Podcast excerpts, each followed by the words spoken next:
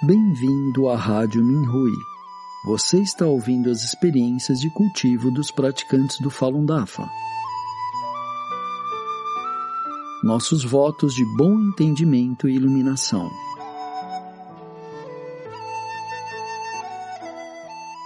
No programa de hoje apresentaremos uma experiência de cultivo da categoria Salvaguardando o Falun Dafa, intitulada O Falun Dafa é o presente mais precioso da minha vida, escrita por Ruozi.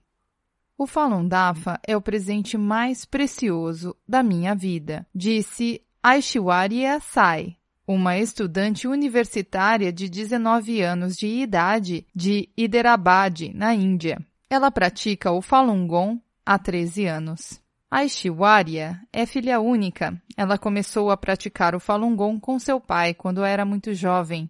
Ela disse: Em 2001, quando eu estava na primeira série, meu pai foi até a minha escola para difundir o Falun Gong. Todos na nossa escola aprenderam os exercícios. Ela disse que seu pai sempre falava a ela para seguir os princípios verdade, compaixão, tolerância na vida diária. O Falun Gong a ajudou a ser gentil e tolerante e tornar sua vida simples e feliz. Lendo o Zhuang Falun, eu encontro as respostas para todas as perguntas que eu tenho na minha vida. Seja qual for a pergunta ou situação que você encontrar, eu aprendi que você pode resolvê-los bem, desde que você esteja seguindo verdade, compaixão, tolerância.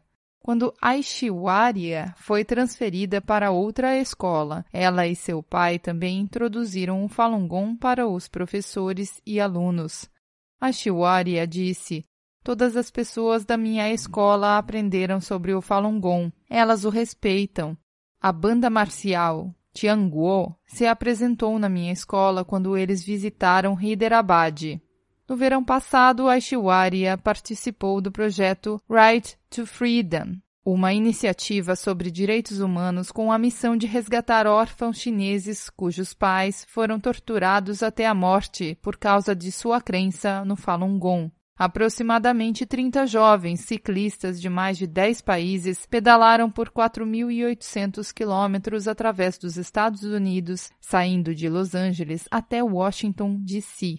Ela acrescentou que nesta viagem de mais de 40 dias, eles comiam e dormiam ao ar livre e superaram muitas dificuldades, mas o que sofreram durante a viagem não pôde se comparar à perseguição sofrida pelos praticantes do Falun Gong na China. Aqueles que participaram da Ride to Freedom trabalharam juntos como uma equipe e ajudaram uns aos outros.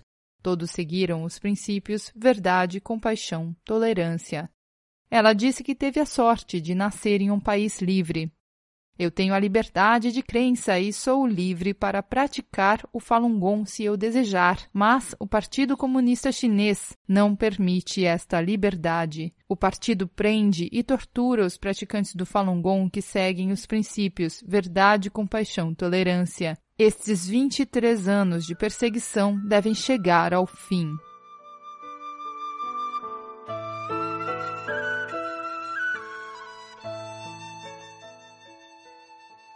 Obrigado por ouvir a Rádio Minhui. Para mais informações a respeito da perseguição ao Falun Dafa na China e de experiências e eventos de praticantes ao redor do mundo, visite o nosso site pt.minhui.org.